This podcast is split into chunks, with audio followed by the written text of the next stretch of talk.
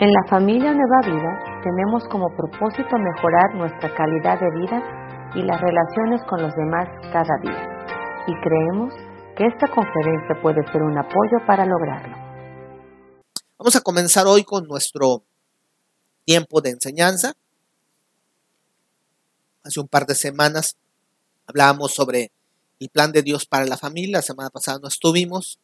Este, no sé cómo los trataron Renato y Eli. Me dicen que bien, ¿verdad? Dicen, no, sabemos la gente, nosotros nos sentimos bien, ¿verdad? Casi, casi. Este, me dieron buenos reportes, espero que no los hayan regañado mucho. Este, no, yo sé que Dios habló y esperemos que, que esa palabra esté en sus corazones, pero vamos a continuar con lo que hablamos hace un par de semanas sobre el plan de Dios para la familia. Les recordamos que todas las enseñanzas se suben a, a una plataforma y lo puedes volver a escuchar por Spotify o por Google Podcasts y lo puedes escuchar y compartir. Diseño, el plan de Dios para la familia.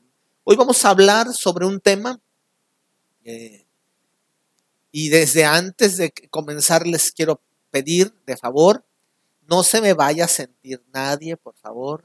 Nadie me dijo nada, eh, no me lo encargó nadie, porque luego sucede ¿verdad? que gente se siente pues así como que aludida al tema y es que este tema definitivamente creo que va a tocar más de una vida y vamos a vernos más de uno reflejados en esto que hoy vamos a hablar, porque es producto de algo que, la sociedad ha ido formando y entonces de una u otra manera nos ha impactado nuestras vidas. Entonces, por eso les digo, antes de otra cosa, no se lo tomen personal. Bueno, sí, tómenselo personal de Dios hacia ustedes, no de mí hacia ustedes. ¿sí? Como les digo, nadie me dijo nada, pero, pero Dios sí sabe y Dios conoce el corazón y la situación de todos y cada uno de nosotros.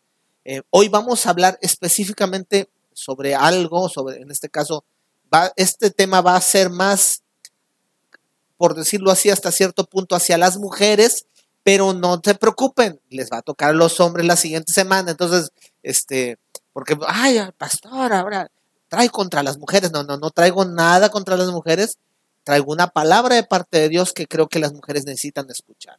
Porque vamos a hablar sobre un concepto. Maternidad o matriarcado o contra matriarcado. Vamos a tratar de explicar esto. Vamos a tratar de distinguir qué es maternidad, qué es matriarcado, eh, de, acuerdo a ciertas bases, eh, que hoy vamos a tratar de ilustrar primeramente a través de una un video que vamos a poner ahorita en un momento. Entonces, preparen su corazón, dispongan, eh, porque vamos a aprender algo el día de hoy. Entonces, denme un segundo. A ver, Frank, ayúdame. Hola, soy el profesor José González. Gracias por acompañarnos. Para entender cómo somos, es útil examinar el pasado y en particular para nosotros los latinoamericanos, es necesario analizar lo sucedido en Latinoamérica en el siglo de nuestra fundación. Esto nos permitirá discernir los patrones culturales, familiares y de liderazgo que aquellos eventos establecieron en la base de nuestra sociedad y que perduran hasta el día de hoy.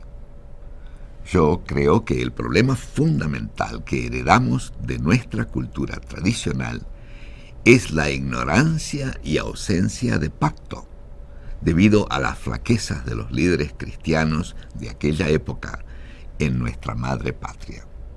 Efectivamente, en el siglo XVI, los reyes católicos le cerraron el paso resueltamente a la reforma protestante y medio siglo más tarde, la Iglesia Católica Española prohibió la lectura al público laico de la Biblia. Estas dos decisiones le robaron a Hispanoamérica la oportunidad de redescubrir el concepto de pacto. Así, no pudimos aplicarlo al fundamento de nuestras sociedades, en contraste con los países del norte europeo, que fueron transformados por la amplia lectura de la Biblia ya que fue la Reforma Protestante la que restauró el concepto de pacto al cristianismo occidental. La Reforma fue el resultado de la amplia difusión y traducción de la Biblia que ocurrió durante el siglo XVI y el siglo XV, gracias a la invención de la imprenta. La ignorancia del pacto y del documento que lo enuncia desmerece la autoridad de la Biblia como la palabra de Dios dirigida directamente a cada ser humano que permite y demanda una respuesta personal de fe y de obediencia. Eso reduce la Biblia a una historia sagrada y a algunos pasajes de los evangelios y las epístolas de los apóstoles que solo el clero puede entender en latín y explicar bajo la cátedra infalible del Papa. En contraste, la Reforma enseña que cada individuo puede establecer un pacto personal con Dios, quien le imparte una fe transformadora y le imputa una salvación eficaz sin otro requisito que la fe vivida. Enseña también que no necesita otro mediador que Jesucristo. Las culturas que se originan de esta tragedia histórica sufren de un desconocimiento de la Biblia y de una deficiente comprensión del poder del pacto.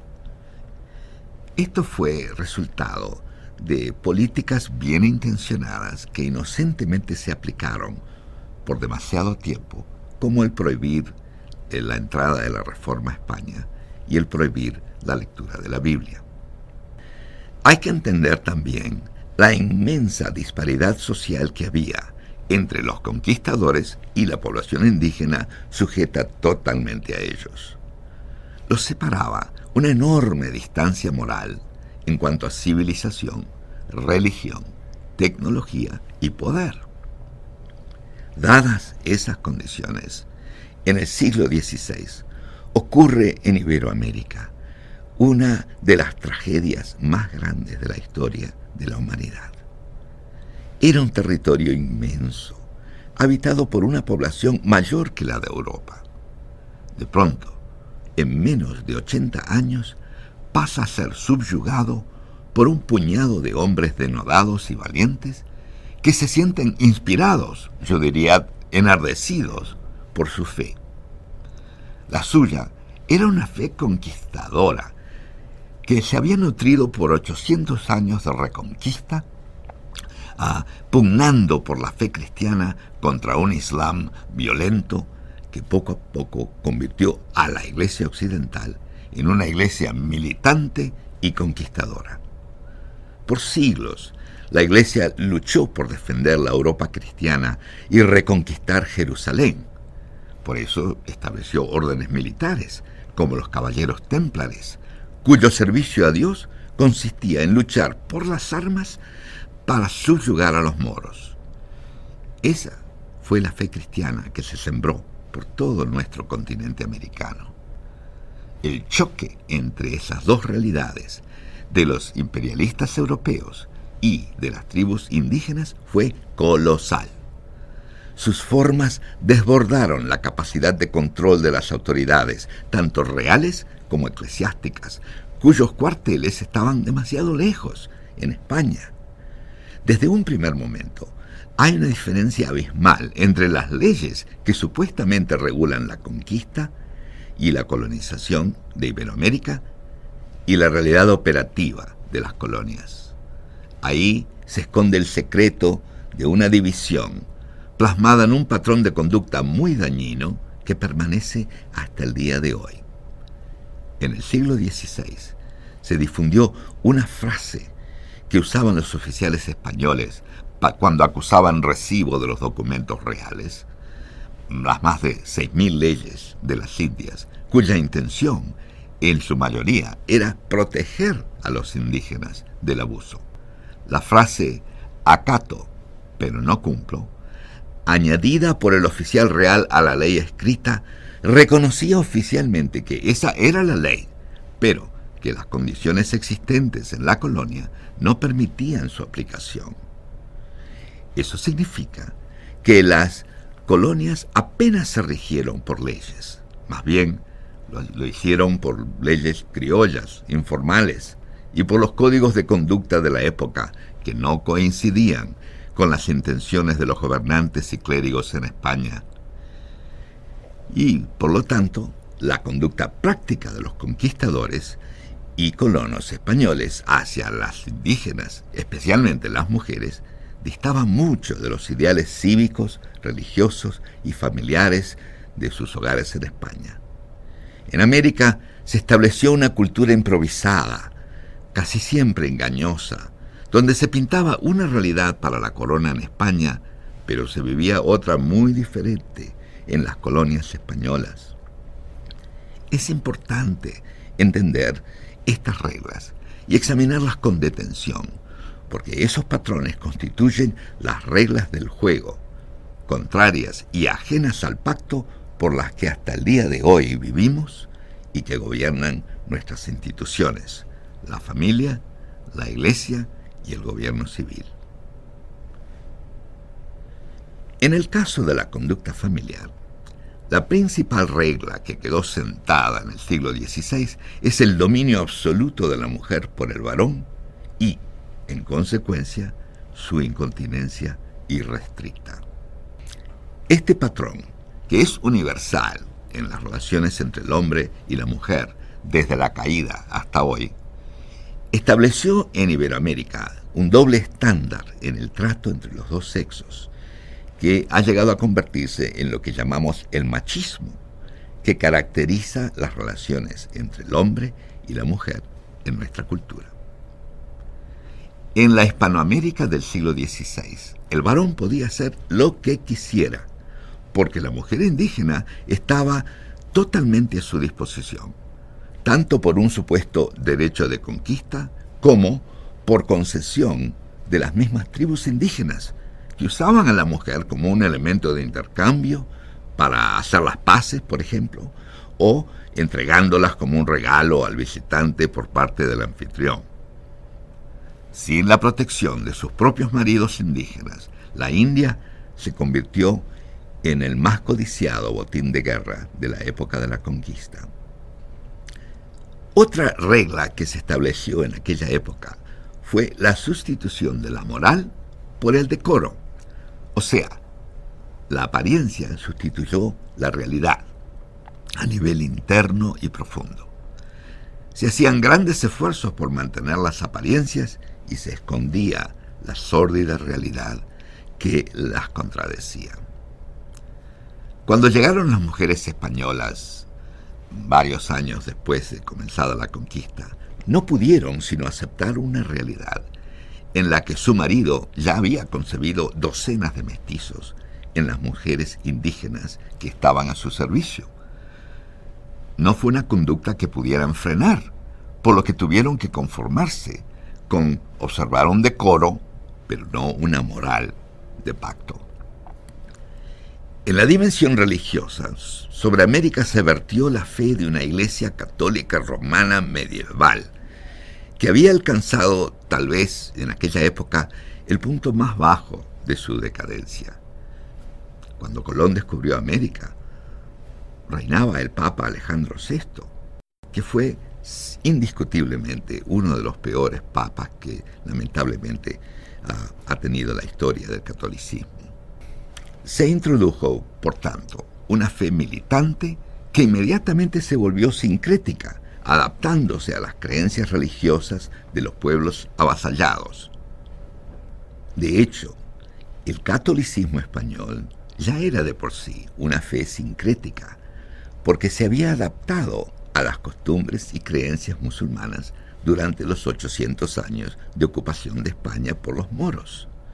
Se introdujo un cristianismo sin pacto, absolutista en cuanto a la doctrina, pero permisivo en cuanto a la práctica.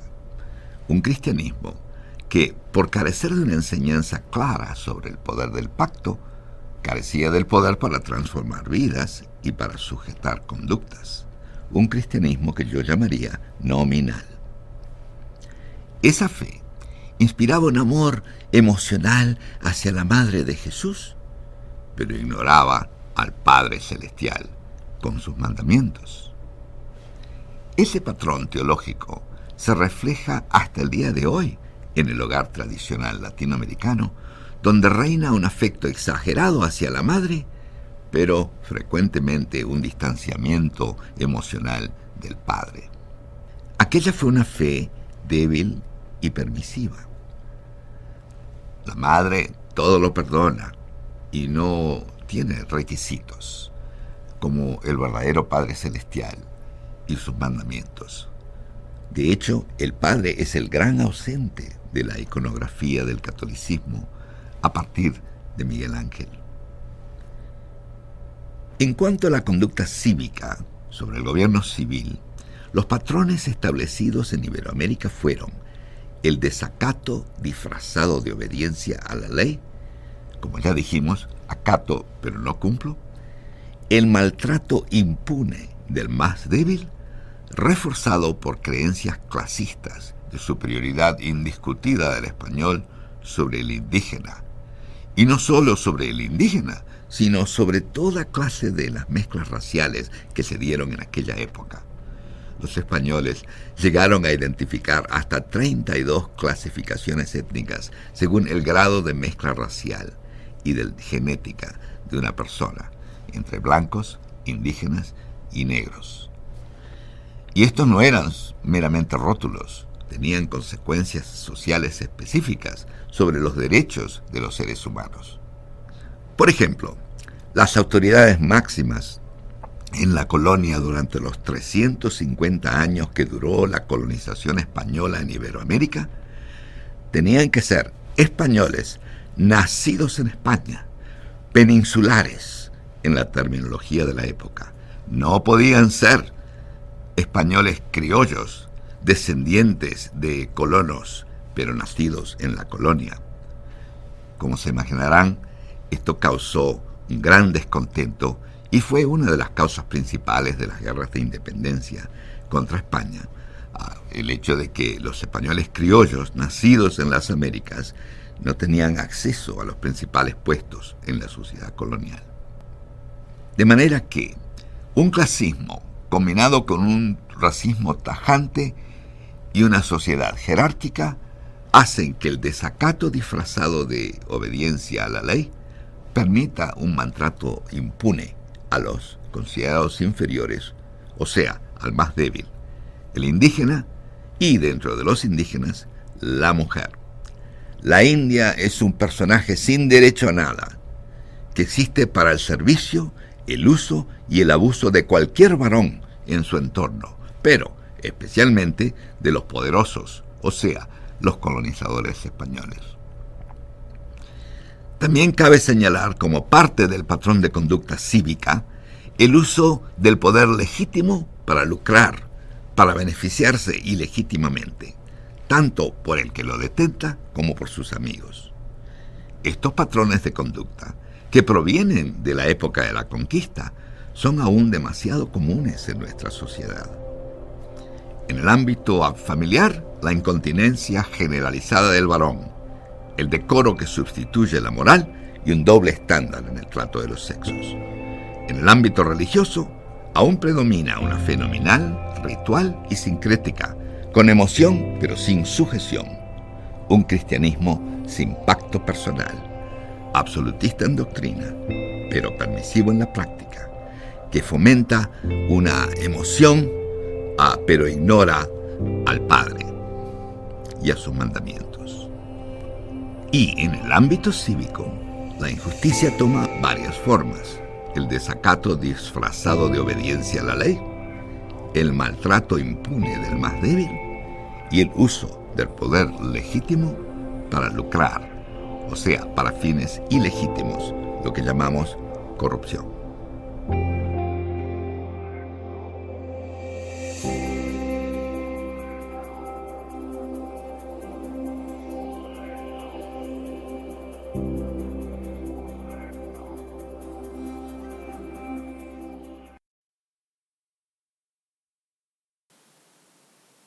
le hacemos esto?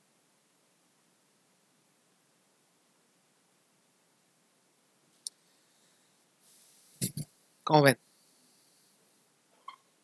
Interesante, ¿no? Se vale sobar. a mí me, me, este, me impactó mucho el, ver esta información, el escuchar esto. Creo que es muy fuerte, muy fuerte este mensaje, eh, pero creo que es tiempo, como dice este, este profesor, de confrontar ciertos pecados. Y tú y yo hemos vivido en una cultura en la cual este pecado, eh, que es el matriarcado, este, juntamente con el machismo, pues se ha gestado, se ha fortalecido, se ha transmitido y se sigue viviendo, ¿no? Y se sigue este, acomodando y lo seguimos enseñando y, nos volvemos cómplices, cómplices ante algo que definitivamente pues necesitamos eh, cambiar para que la sociedad tenga eh, un cambio verdadero, real, para que las familias verdaderamente eh, entren en el diseño de Dios, como hemos hablado hace un momento, pues definitivamente se necesita, pues que, que como decía este hombre, ¿no? Se confronta el pecado y se entiende el diseño de, del plan de Dios. Entender que la maternidad, como dice aquí, es un noble llamado, ¿sí? que en ciertas condiciones llega a ser un sacrificio y que el matriarcado, por otro lado, se vuelve un complemento malsano y una situación opresiva, ¿no? que necesariamente tenemos que enfrentar. Ahora, bíblicamente eh, tenemos que comprender algo, ¿no? Este, y quiero que leamos juntos este pasaje, muy interesante, está en 2 Crónicas 22. Dice así, entonces el pueblo de Jerusalén proclamó como siguiente rey a Ocosías. Con atención a este nombre, Ocosías. Él era el hijo menor de Joram, dice, ya que las bandas saqueadoras que llegaron con los árabes habían matado a todos los hijos mayores. Por eso Ocosías, hijo de Joram, reinó sobre Judá. Ocosías llega al reinado de Judá, era uno de los hijos menores del rey, y ahora en este momento se topa con la herencia ¿no? de, del rey. Y dice, Josías tenía 22 años cuando sube al trono y reinó en Jerusalén un año. Su madre se llamaba Atalía, otro nombre interesante, apúntenlo, Atalía. Y Atalía era nieta del rey Omri. Josías también siguió el mal ejemplo de la, ¿de la qué? De la familia, de la familia quieres pues hasta subrayar. Ocosías, el nuevo rey, dice que siguió el mal ejemplo de la familia. La familia puede ser gestora de buenas costumbres y de malos ejemplos.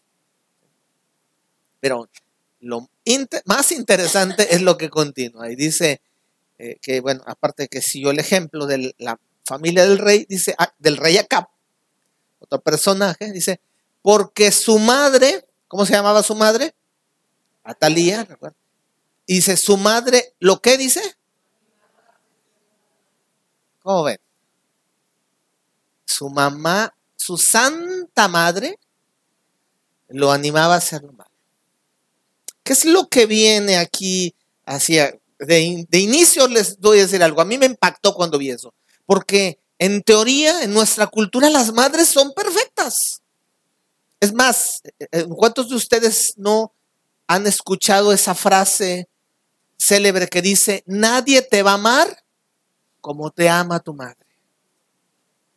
Ahora, no estoy diciendo, escuchen, escuchen lo que digo, no estoy diciendo que sea mentira que una madre no ame a sus hijos, no.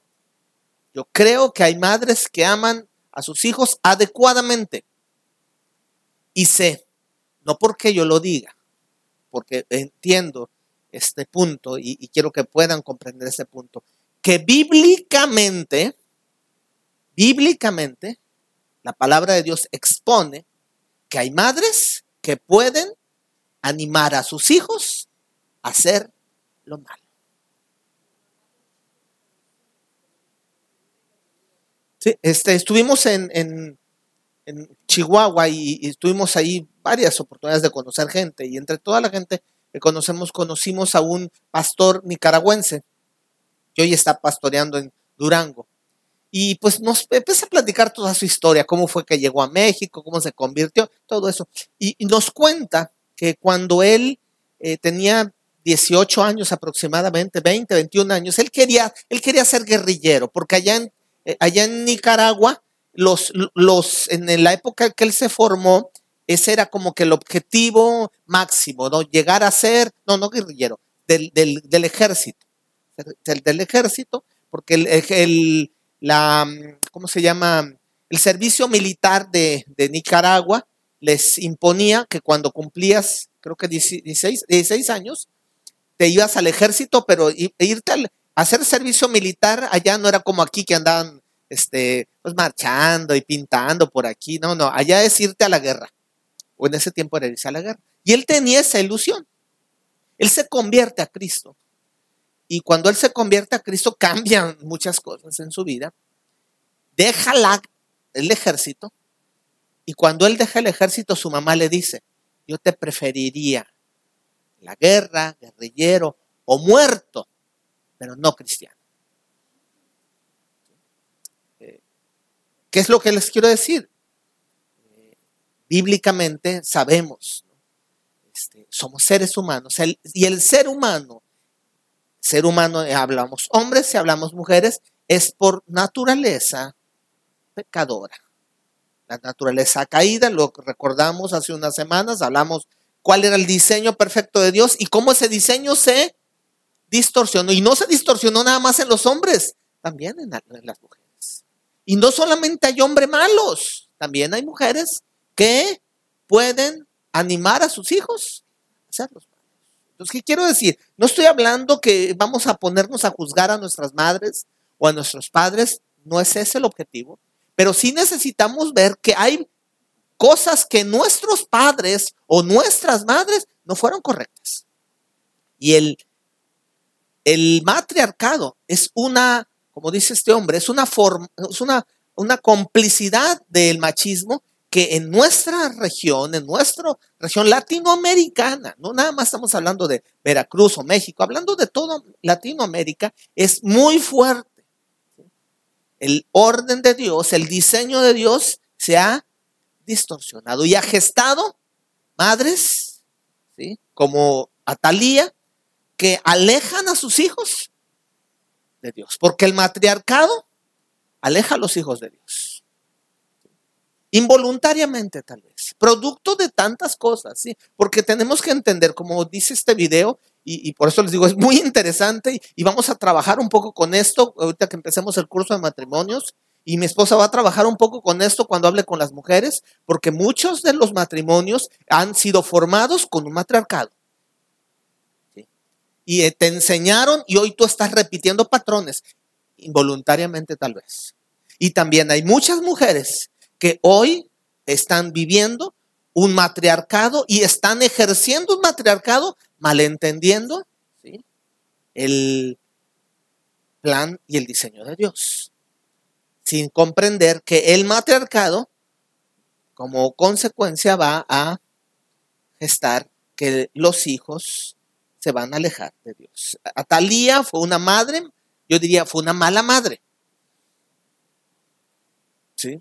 Y tenemos que entender que nuestras madres tal vez no son malas, pero en nuestras madres también hay costumbres que tal vez no fueron buenas y que tenemos que, como dice la palabra, tomar todo, retener lo bueno y lo malo, ¿qué dice? Desecharlo. Hay cosas que en tu familia no son buenas, tenemos que entenderlo y tenemos que confrontarlo. Hay cosas que en mi vida no son buenas hay cosas que en la tuya no. Y, Dios siempre a través de la palabra pone un espejo para que esas verdades sean reflejadas, las veamos y las trabajemos. Para que con la gracia de Dios podamos acercarnos a su diseño.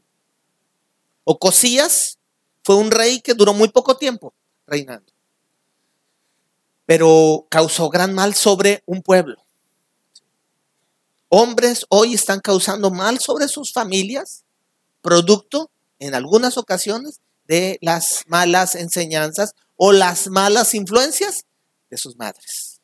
Y eso es algo que tenemos que aclararlo, verlo, enfrentarlo, confrontarlo y trabajar porque la, hoy vivimos una sociedad con muchos problemas, producto de algo de esto. Hoy vivimos una época en la cual los jóvenes, no digo que todos, pero una gran cantidad de jóvenes no se quieren casar. Y tú platicas con los jóvenes, y yo he platicado con algunos jóvenes, y, me, dicen, es que mis amigos no, no, no ven el proyecto de matrimonio como parte de su proyecto de vida. Entonces, ¿qué quiere decir? Algo, algo no está bien. Estuve platicando allá en Chihuahua con un amigo, Uriel, pastor. Uriel me dice, dentro de mis amigos pastores de Chihuahua, de algunos de iglesias grandes, estoy hablando pastores, de algunos de iglesias grandes, dice, tengo amigos que no se quieren casar. Y tengo amigos que no quieren tener hijos, quieren tener perrijos. O sea, hoy hay muchos jóvenes, líderes, que no están, no ven el tener una familia, no ven el tener un matrimonio, no ven el tener hijos como parte de su proyecto de vida. Y esos hombres hoy están en púlpitos. ¿Qué están diciendo? ¿Qué están enseñando? No lo sé, pero yo sé lo que están impartiendo. Y están impartiendo que el diseño de Dios de la familia no esté, no se multiplique sobre las siguientes generaciones. Y eso es lo que hoy está pasando.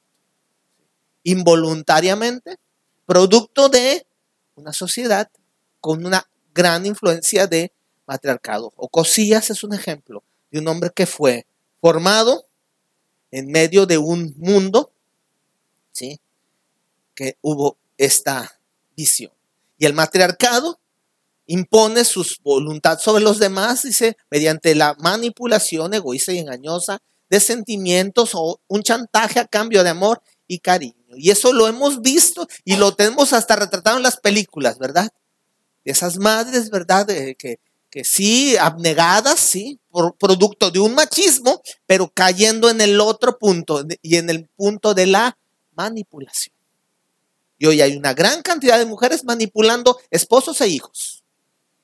Y lo único que están logrando es que esos hijos, esos hombres, esas hijas, vayan cayendo en ese mismo rol. Y hoy, por eso tenemos una gran cantidad de gente viviendo el matrimonio cada vez menos eh, como una visión, ¿sí? el matrimonio cada vez siendo una, una meta dentro de las vidas. Y es que el matriarcado, como dice, es un complemento del machismo, es una compensación carnal que hace la mujer, una solución malsana a una situación de opresión. O sea, necesitamos entender, las mujeres han sido víctimas, es cierto. Hoy, hoy el femi es más, el feminismo que hoy vemos, ese que, tú ves en la televisión, de esas mujeres que andan protestando con sus pañuelos verdes y que se andan este, oponiendo a todo y andan pintarrajeando, eh, son producto de una sociedad que efectivamente hay una sociedad que ha sido muy opresora, como ellas dicen, el macho opresor, ¿verdad? Sí es cierto, hay una, hay una opresión, hay muchas víctimas, sí, pero no el matriarcado, el feminismo radical no es la solución a esa, a esa opresión, a ese, a ese mal. No, la solución es el diseño de Dios. Y entonces hay que entender y hay que ver el balance, porque a veces en el intento de ser restaurados o de ser rescatados de esa opresión, podemos caer en la posición de matriarcado o como en este caso les explico del, feminismo, ese que anda haciendo cosas y que hoy anda pues por todo el, pues toda Latinoamérica, quemando aún hasta iglesias, este, eh, agrediendo a todo el que se le encuentra. Entonces, eso es lo que hoy se ha gestado, una solución malsana de la opresión. El patriarcado deforma el diseño, ¿sí? El plan de Dios de la vida y le da una autoridad indebida a la mujer, porque como son víctimas, o como dijera aquel, son víctimas. Las mujeres son víctimas, entonces las mujeres se merecen todo, sí, todo su, su respeto, todo, y necesitan ser restauradas, claro, pero, pero no mal entendamos el punto. Una mujer formada en un matriarcado crea, cría a los hijos para ella. Y déjame decirte, mujer, si tú eres madre, y si no lo has comprendido hasta el día de hoy, tus hijos no son tuyos. Tus hijos son de Dios. O sea, los hijos que tienes, Dios te, te, dio la oportunidad de ser una administradora, no son tuyos.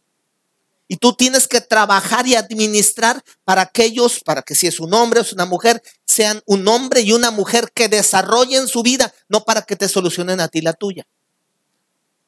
Y desgraciadamente con el concepto de matriarcado, las mujeres crían a los hijos para que les resuelvan. Es, es un poco el caso como lo que pasa allá en Oaxaca. No sé si han escuchado ustedes de los mushes. Allá en Oaxaca hay una, hay una sobre todo en la zona del Istmo, de Tehuantepec, hay unos personajes que se les llaman mushes. El mushe es generalmente el hijo menor, varón de la familia, y al cual se le asigna la obligación o la responsabilidad de que cuando los padres crezcan, bueno, los, los años pasen, los ah, padres se envejezcan, él se va a tener que hacer responsable de sus papás. Y entonces generalmente en esa zona todo hogar tiene un mushe. Ahora, se oye muy bonito, hasta aquí. Un, hijo cuidando de papá, aunque dices tú, un poco egoísta parece, que, que, que, ese pobre hijo no le va a quedar de otra más que solamente tener que cuidar a sus padres en su vejez, aunque la honra es algo que es correcto. Pero pasa algún detalle en, en la cuestión del mushe. El mushe generalmente es un hombre que la misma sociedad, y en este caso específico la misma familia, lo hacen homosexual. Entonces el mushe es un homosexual, varón, porque puede realizar tareas tanto de, de, de, trabajo cotidiano de hogar como faenas, ¿sí? Nunca se va a casar. Y aparte, como es una cultura, pues, con machismo y todo este asunto, eh, la virginidad y son valores importantes, y entonces la iniciación sexual de todo joven o de todo, de todo joven en esa zona es con un mushe. O sea, todos los hombres inician su vida sexual con un mushe. Creo que no tengo que ser tan específico, ¿no? Ok. Entonces, también por eso colaboran para la sociedad. ¿Cómo ven? Qué hermoso, ¿verdad? Y, y hoy es, y es, y es así como que un orgullo, porque tener un mushe es, valioso es valioso. Y hoy ya tienen así como que el gran valor que, ha ofrecido la cultura este, de aquella zona, ¿verdad? Que hoy les está dando una idea a la sociedad actual, ¿verdad? La importancia de, en este caso, un mushe un hombre homosexual. ¿Para qué? Para que resuelvan la vejez de los padres. Hijos criados para ellos no importando. Parece que se fue Francisco. Háblame, por favor. Ven, ven, se me trabó esta cosa. Mira. Denme un segundo, es que esta cosa. Mira. Una pausa.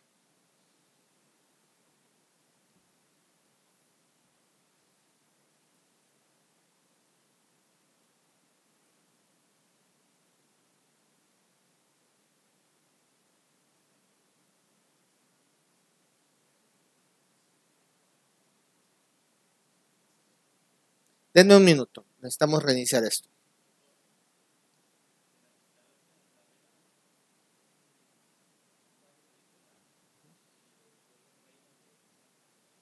Sí, sí, sí, o sea, porque, como les digo, es una, es, de hecho, socialmente, bueno, en lo que Francisco caso, socialmente se ha vuelto una cuestión que se acepta, y de hecho, hoy hay, hay hasta diputados muchos, ¿verdad? Y este, y, y, hay muchas cosas de ese, y hoy pues ya con las leyes que han cambiado tanto, pues ya les han dado la oportunidad de que este, ya son este, legalmente mujeres.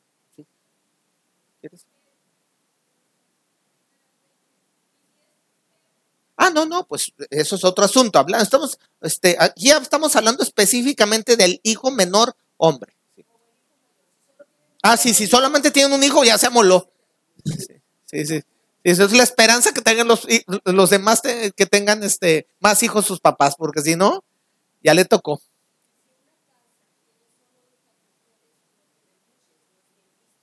Sí, bueno. Sí, sí, bueno. bueno, hay muchas cosas ahí alrededor de esto.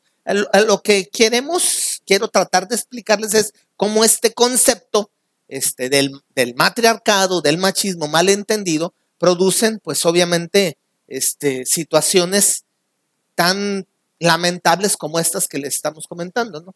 Este, denos un minuto, ya estamos por volver al, a la presentación. Entonces, eh, diseño 2.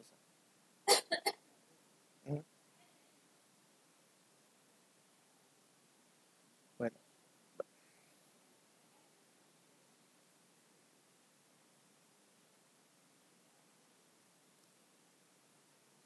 Aquí.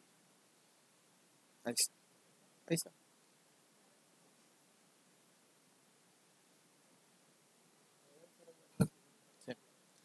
Ok, ahora vamos a ver otro punto más.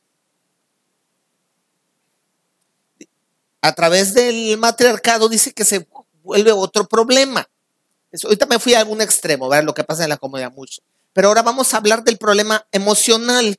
Cuando a través del matriarcado dice se establece una dependencia emocional mutua y malsana entre madres e hijos. Madres que ven en sus hijos como su propiedad y entonces, sin darse cuenta, crean una dependencia. Y eso es algo que también hoy vemos mucho a jóvenes y a hombres, y, y no solamente hombres, también hombres y mujeres dependientes de sus madres porque así los criaron, porque es conveniente al sistema matriarcal. No sé si me estoy explicando. O sea, y cuando ves eso dices tú, está grueso este asunto. O sea, es algo no estamos diciendo, ay, qué perverso. No, no, es que no es una cuestión perversa que, alguien pensó que así lo tenía que hacer. No, así ha ido gestándose y así se ha ido formando. Y yo creo que una mujer que lleva un estilo de vida matriarcal no lo entiende qué es lo que está provocando, pero eso está lográndose. Y entonces ahí están jóvenes que ya tienen tiempo, ¿verdad? Y no pueden desarrollar, ¿por qué? Porque bajo el sistema matriarcal es conveniente que un hijo no desarrolle. Y si se divorcia, mejor. Porque si se divorcia, va a regresar a casa. ¿Sí, sí, me explico? Entonces, fíjate que, qué fuerte está esto. O sea, diríamos espiritual y psicológicamente hablando. Quedan roles, dice, insalubres para la mujer porque deja, se vuelve una víctima, sí, por un lado, pero también se puede volver, como dice, una mujer opresora, ¿verdad? O una mujer pues que en este caso, ya hablando más actual, una feminista radical. Las madres emocionalmente necesitan criar futuros déspotas, sembrando así desgracia en sus futuros hogares. Y ese es el punto, que sin darnos cuenta esto ha generado hoy conflictos, ¿sí? Y hoy hay generaciones que, nuevas generaciones que no están desarrollando en el plano matrimonial. Hoy hay una gran cantidad de divorcios cada vez más. ¿Por qué? Pues en parte gracias a este sistema.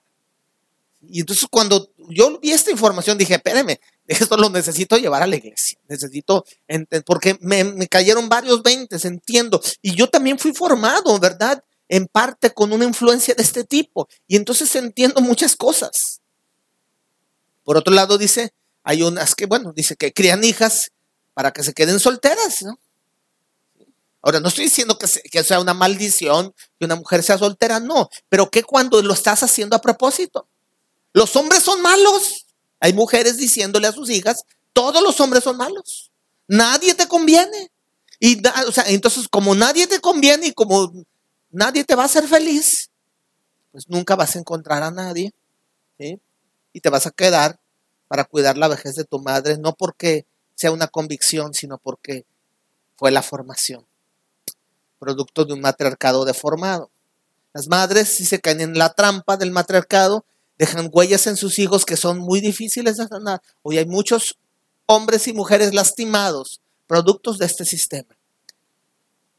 El egoísmo del matriarcado, dice, reproduce y refuerza el del machismo, y esto se vuelve algo de generación en generación. Lo hicieron tus abuelos, lo hacen tus padres, lo empiezas a hacer tú y por consecuencia se vuelve algo que tú lo vas a impartir en tus hijos. Y creo que por eso es tiempo de abrir nuestros ojos, como dice la palabra, como decía este amigo, exponer, eh, confrontar este pecado, porque es un pecado, ¿sí? Porque hay un orden de Dios, recordemos, y lo vimos las semanas anteriores, hubo un diseño de Dios, hay un lugar para el hombre, hay un lugar para la mujer, hay roles de hombre, hay roles de mujer, es el diseño de Dios, no es, como dice alguien, no, no, no, es, no es, en el diseño de Dios no hay Adán y Esteban, es Adán y Eva.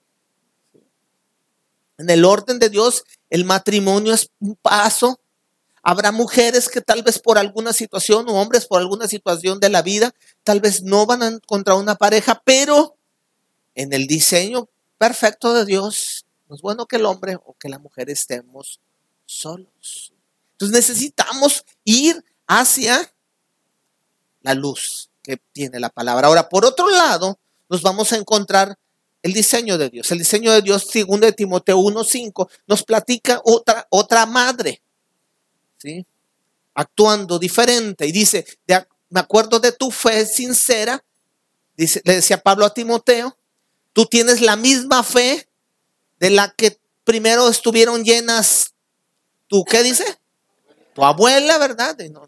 No, es un insulto, es tu abuela Loida dice, y tu madre Eunice, y sé que esa fe sigue firmemente. Ahora, fíjense qué interesante. Cuando Pablo habla a Timoteo, Timoteo era un joven, un joven que había sido formado no con un matriarcado. Yo diría un joven que había sido formado bajo una maternidad adecuada. Y una maternidad aún complementada, ¿verdad? Porque aquí estamos hablando de que había una abuela. Y aquí es la labor de las abuelas. ¿Cuántas son abuelas aquí? Hay varias, hay varias abuelitas. Bueno, y algunas van a serlo más adelante, ¿verdad? Ay, claro que sí, un día van a. Y si le tenemos, le, tenemos las mujeres ahí, este, tienen hasta temor alguna. No, no, no, acuérdate, tú no eres una mujer que debes de formar a tu hijo para que no se case. Debes de formarlo y debes de, el día que te cases más, no, no sé si ya están orando por los esposos, ¿ya estás orando por los, la esposa de tu hijo? Es que todavía no tiene, pues empieza a orar para que cuando escoja, escoja bien. Porque pueden escoger mal. Empieza a orar. O sea, más, ya, ya nació. O sea, por ahí anda. Entonces, Dios cuida a esa mujer, cuida a ese hombre, porque ya anda por ahí muy seguramente y, que no tome, o sea, ora como si ya lo conocieras. Y si no lo estás haciendo, empieza a hacerlo. O sea, eh, necesitamos ir hacia allá, ¿verdad? Como hablando de madres y hablando de abuelas. Y la labor de una abuela no es, decimos vulgarmente, la abuela no está para educar, está para consentir. Ok, va a haber cierto consentimiento, pero también es importante que entiendas que desde el punto de vista bíblico, la abuela transmite fe, imparte fe. Y dice, ándale, sí, como dice la esposa, fe y firmeza. ¿ah? Porque así fueron Loida y Eunice. Una fe firme, no una fe endeble de esas que con cualquier cosa se va para, como dice la escritura, ¿verdad? Como la, la del mar. No, no, una fe firme. Entonces, hay una hay un cambio, ¿verdad? Hay un diseño diferente, ¿no? El que vemos aquí, cuando una maternidad imparte fe. Porque la fe no se enseña, la fe se imparte. Ahora, ¿cuál es la diferencia? Porque yo le vi a cara como uno, amén, pero no, no me entendieron nada. Ok, tú enseñas lo que sabes, pero impartes lo que eres. ¿Sí? O sea, ¿qué es impartición? Eso que tú eres. Tú le puedes enseñar a tus hijos muchas cosas, pero si lo que tú le enseñas no lo eres, son enseñanzas a medias. Son enseñanzas que solamente son conceptos, son ideas, son información, pero lo que tú eres, eso se transmite. Y ese es el término, impartición. Y la fe se imparte. O sea, hoy por eso hay mucha gente que no camina en la fe de sus padres porque no impartieron fe. Enseñaron fe, obligaron a sus hijos.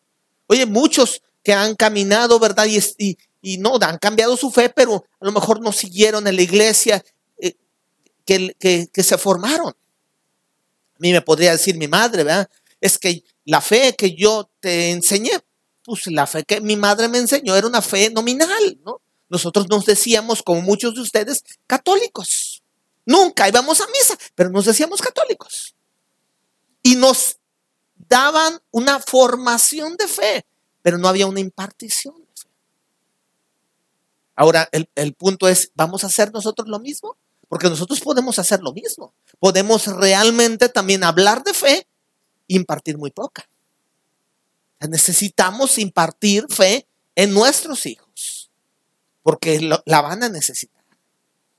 Porque hoy más que nunca la fe es importante. ¿Y cómo se imparte la fe? O sea, Loida y Eunice impartieron la fe. ¿Sí? Pero ¿cómo la impartieron? ¿Cómo fue ese? ¿Esto es tuyo, Fran? porque me está sonando aquí. ¿Cómo se imparte la fe? De una manera, yo diría, adecuada. ¿Sí? La fe se imparte a través de, ¿de qué? Oraciones. Estás orando, les decía ahorita, a madres y algún día por las esposas de sus hijos, ok, pero tú tienes que orar por tus hijos. Tú tienes que clamar por tus hijos. Y tienes que aprender a orar porque muchos de nosotros no sabemos orar. Dice la palabra que muchas veces no recibimos porque no pedimos. Y cuando pedimos, o sea, tú no sabes tal vez si tu oración no ha sido contestada porque estás pidiendo mal. Y tú estás, ya llevo, yo pastor, llevo tiempo orando, sí, pero a lo mejor estás pidiendo mal. Ahora, ¿cómo sabes si es, tu oración es correcta? ¿Cómo sabes si está bien, adecuadamente, verdad, redactada, por decirlo así? Es como cuando alguien, eh, eh, no sé si alguna vez has escuchado de gente que fue a hacer un trámite y que dijeron que no le dieron solución porque estuvo mal redactado. Hoy hablando mucho de las cuestiones legales de los ministerios públicos, gente queda libre porque el policía redactó mal el, este, la captura, ¿verdad? Si han escuchado esos casos y te ríes y estoy, oye, no inventes, pobres policías muriéndose, ¿verdad? capturando a alguien. Y cuando redactaron el documento lo hicieron mal y por eso salió libre. Ahora, eso es algo que estoy tomándolo como ejemplo de lo que puede pasar, que tal vez tu oración no está llegando porque no la estás dando adecuadamente. Porque como dice la palabra, pedimos para nuestras beneficios, para nuestras cuestiones egoístas, pero tal vez no estamos pidiendo adecuadamente. Nuestras oraciones tal vez están encontrando un estorbo. A lo mejor nuestra oración no se logra elevar porque hay cosas mal en nuestras vidas. Entonces necesitamos aprender a orar. Pero ¿cómo vas a aprender a orar si no vienes a oración nunca? Porque aquí tengo gente que nunca se aparecen en oración. Ah, es que no ha habido, pastor. No, no ha habido ahorita en enero. Pero a partir del jueves vamos a tener oración. Y tenemos una estructura. Tuvimos que hacer una estructura de oración para que, lo, para que las personas que están enfrente de los grupos de trabajo voluntarios llegaran. O sea, tuve que hacerlo así para que los líderes llegaran. Y luego para que los que lo, son parte de los equipos los acompañen. Y ni así llegan. Porque les toca una vez cada dos meses aproximadamente. Y cuando les toca no pueden. Una vez cada dos meses. Ah, pero creemos que nuestras oraciones están muy potentes. ¿Le seguimos? ¿O le damos un poquito ahí? Ah, siguiente tema. ¿eh? Ok. Necesitamos crecer en oración, ¿cómo ves? Claro que sí. Si queremos ver fruto, tenemos, estamos hablando, año de cosecha y expansión, sí, pero no sembramos nada, vamos a cosechar nada. No nos movemos, no nos vamos a expandir más que la panza, ¿verdad? Nos vamos a expandir. Necesitamos necesitamos trabajar para que la fe se expanda. necesitamos palabras. Tú necesitas hablar con tus hijos. Eh, lo hemos estado hablando ahorita varios, mucho, hablando de ese caso que pasó allá en Torreón, de ese niño que, y, y todo el mundo, ay, es que lo que pasa es que esos padres que no, y todo el mundo hablando de eso como si pasáramos mucho tiempo con nuestros hijos hablando. Muchos ni lo hacemos. Ah, pero, pero sabemos el concepto, ¿verdad? O sea, necesitamos hablar con nuestros hijos, necesitamos darles dirección, necesitamos llamarles la atención, necesitamos afirmarlos, necesitamos estorbarles, necesitamos bendecirlos. La palabra bendición es bien decir, hablar buenas palabras. Pero el sistema matriarcal es un sistema en el cual inutilizado a los hijos. No sirves para nada. Nunca vas a lograr nada. El novio que tienes bueno para nada. O sea, todo eso. Nada es bueno. Sistema matriarcal. Fuera de mí nadie te va a querer. Oh, todo se oye muy bonito, pero ha generado un desorden fuera del plan de Dios. Tus palabras, mamás, den palabras a sus hijos. Como les digo, oren por ellos, sí, pero también denles palabra. Háblenles, fírmenlos. Diles, estoy orgulloso de ti, hijo. Te amo, hijo. O sea, que son palabras que los hijos necesitan escuchar. Necesitamos, a lo mejor no te lo dicen, pero ellos necesitan escucharlos. Estaba estudiando un poco algo y decía esto, esto que estudiaba, que, que el ser humano y sobre todo el hombre, el hombre busca muchas veces una aprobación. ¿sí? Preferentemente busca aprobación y la mujer preferentemente busca más protección. Los dos buscan protección y aprobación, pero el hombre más busca una aprobación, una trascendencia y la mujer una seguridad. Y esa la podemos ofrecer desde el vínculo paterno, proyectándolo hacia la siguiente generación, no una protección y un amor que los cierre a nuestro círculo, no, amarlos, protegerlos y afirmarlos para la siguiente etapa. Prepáralos para la siguiente etapa. No los vuelvas inútiles. Prepáralos para lo que van a seguir, lo que van a hacer, para que sean hombres de bien, mujeres de bien, esposos firmes y mujeres firmes. Y por último, Dios, ¿me ayudas? Ejemplo. Si hubo algo que permaneció firme, yo creo, en la vida de Loide y de Unice, eran que eran mujeres que Pablo podía decir, eran mujeres de fe firme. ¿Por qué? ¿Por qué lo decía Pablo? Porque se veía en sus vidas. eran mujeres de ejemplo. Yo sé que tú, hablando de las mujeres un poco, tú puedes ser más ejemplo. Así como recordemos que Atalía no fue de ejemplo. Y dice la escritura, y motivó a su hijo a hacer lo malo. Yo sé que tú Tal vez en algún momento has sido influenciado, influenciada por malos ejemplos, pero tú ahora tienes delante de ti una nueva oportunidad. Dios te ha dado la oportunidad. Dios nos está dando la oportunidad al conocerlo. Tenemos una gran bendición, no podemos conocerlo y hoy podemos cambiar no solamente nuestra familia, sino la sociedad. Yo creo sinceramente, estoy convencido que, que como les digo, hay una esperanza para nuestro país, nuestra sociedad. Pero tenemos que trabajar mucho en la estructura familiar. Tenemos que volver a los roles originales que tal vez no te los enseñaron, porque a ti no te enseñaron a ser un hombre, te enseñaron a ser macho. Porque los hombres no lloran. ¿Verdad que te lo dijeron? Y te enseñaron a ser hembra. Tal vez no te enseñaron a ser mujer. Y te enseñaron a aguantar, aguante, aguante. Todos los hombres son infieles, usted aguante.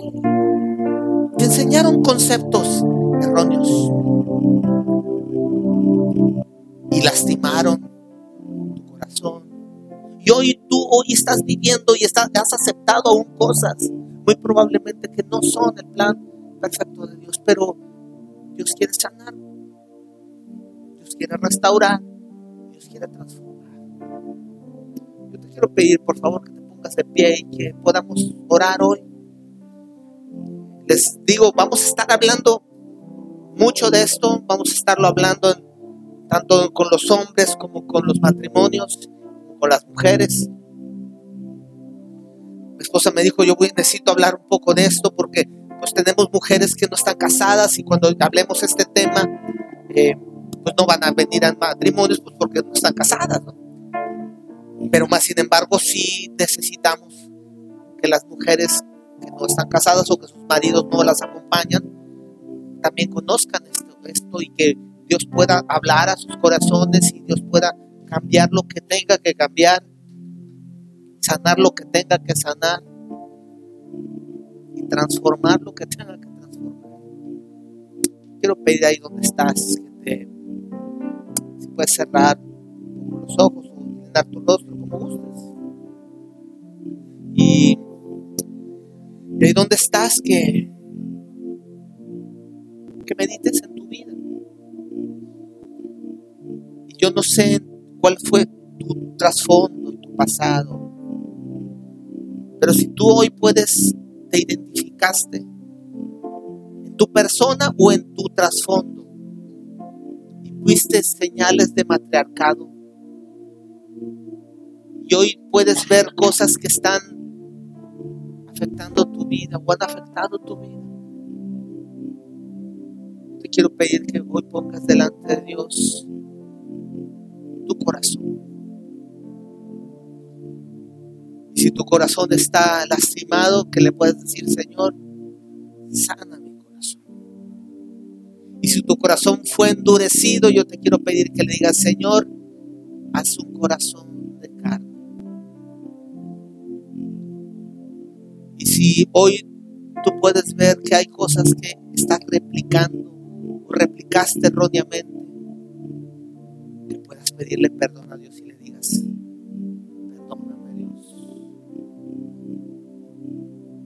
estoy dañando a la siguiente generación.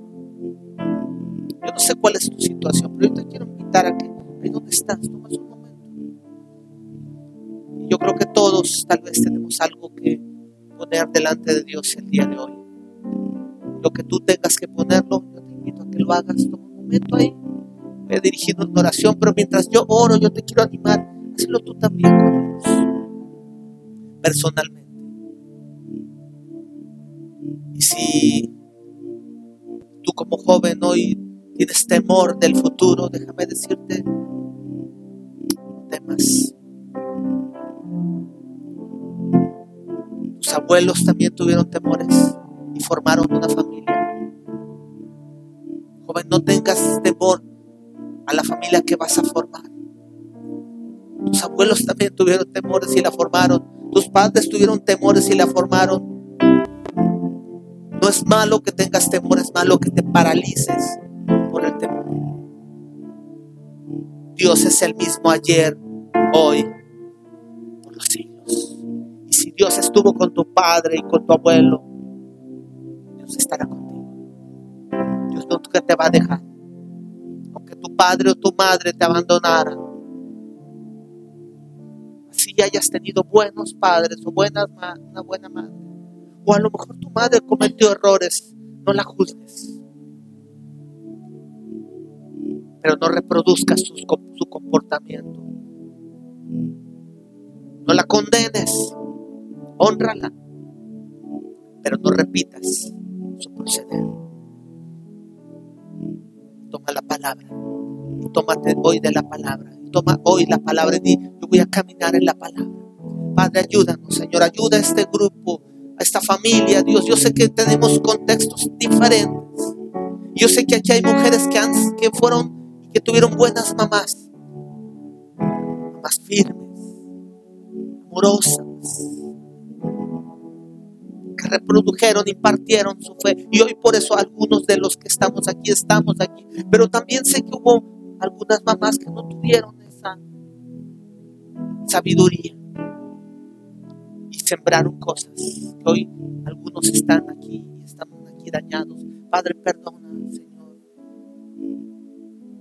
a todas esas mujeres y, y sana los corazones de esos hijos que han sido dañados o que fueron dañados por sus mismas madres. Padre, perdónanos si hemos reproducido, Señor, este, este mal ejemplo. Y hemos sembrado en la siguiente generación inseguridad y temor y dependencia malsana. Dios, perdónanos, sana los corazones. Vuelve corazones de carne. Señor, vemos hacia adelante hacia la siguiente y bendecimos la siguiente generación. Creemos, declaramos y bendecimos a la siguiente generación, a nuestros niños que hoy están allá arriba, a nuestros jóvenes que aún todavía no se casan, Padre, que, que tengan ese anhelo de casarse, que tengan ese anhelo de tener una familia.